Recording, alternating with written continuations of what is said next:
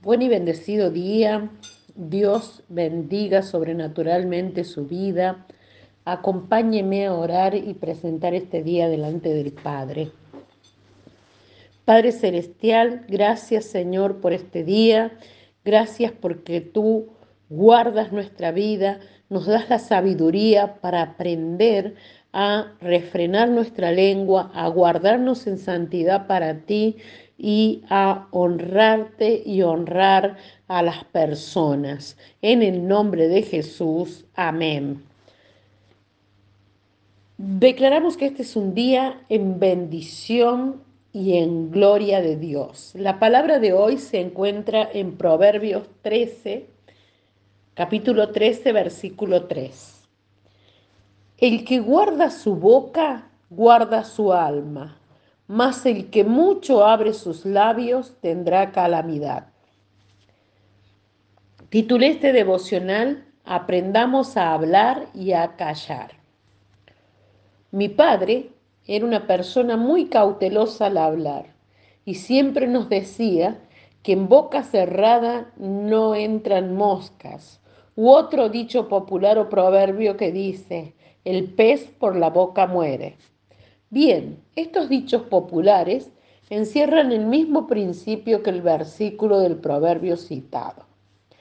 Cada uno de nosotros se conoce a sí mismo y sabe que muchas veces nuestra boca y nuestra pronta disposición a acotar, a hablar, a dar alguna opinión acerca de determinadas personas o situaciones, nos han llevado a un camino casi sin retorno. La carta de Santiago dice que la lengua es un elemento que usamos para bendecir, pero que también muchas veces la usamos para declarar maldición y que no debería ser así.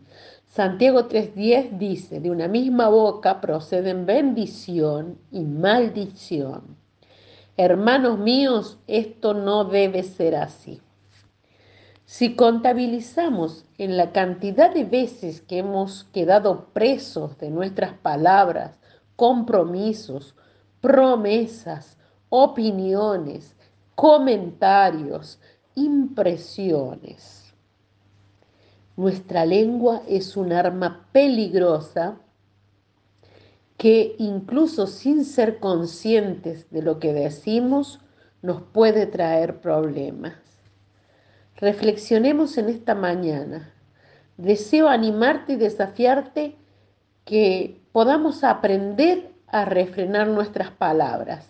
Que cada vez que usemos esta capacidad que tenemos pueda ser con un fin de edificación y un propósito bueno.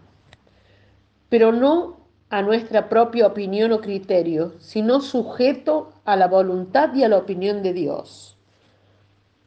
No permitamos que nuestra lengua nos deje preso o incluso en deuda con otros por el simple hecho de que no podemos cerrar nuestra boca. Siempre queremos tener la última palabra. Sin embargo, aprendamos hoy que no tiene nada de malo quedarnos con la palabra en la boca, sabiendo que si la soltamos estamos lastimando y dañando a otros. También, como lo dice Santiago 3:11, que de mí broten palabras que sean agua dulce y no agua amarga. Que cuando use mi boca al hablar de mi hermano, honre a Dios de la misma manera que cuando la uso para orar o para cantar en su honor. Nuestra oración a Dios hoy. Padre Celestial, oramos Señor que nuestras palabras sean instrumentos de edificación y de bendición. Que siempre nuestra boca pronuncie bendición en lugar de maldición, vida en lugar de muerte, salud en lugar de enfermedad, honra en lugar de deshonra, para que sea de bendición para otras familias de la tierra. Te lo pedimos en el nombre de Jesús. Amén.